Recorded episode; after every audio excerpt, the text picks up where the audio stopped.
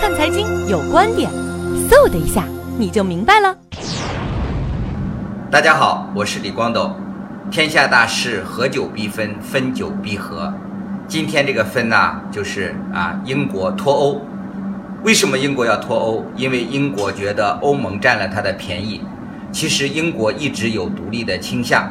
英国人一直觉得，在整个的欧洲啊，自己是日不落帝国。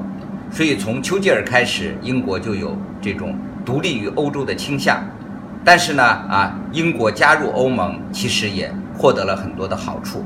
那欧洲经济共同体其实一直是啊大家的一个梦想。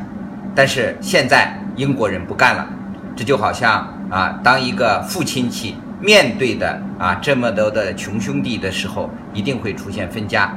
那这次的英国的脱欧，让大家都有点措手不及。那么很多的网友呢，有的人很欢呼，说中国人从脱欧能得到什么样的好处？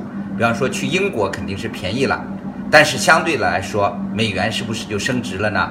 所以呢，全球经济的一体化给我们出了一个非常大的难题。在很多的中国企业还想着利用英国啊建立自己的总部来啊加强和欧盟的联系，这一下子啊，那么还有一个人也要哭晕在厕所，就是李嘉诚。李嘉诚可以说是啊，退出了很多的在国内的啊房地产的行业，把所有的把都压到啊英国身上。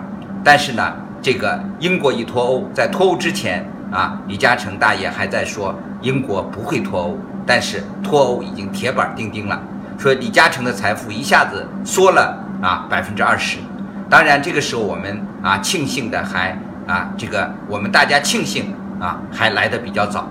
因为全球啊，环球同此凉热，那么啊，英国经济出现的风吹的草动啊，就好像是亚马逊的风暴啊，亚马逊的河畔的一个蝴蝶啊，都可能造成全球经济的暴风雨。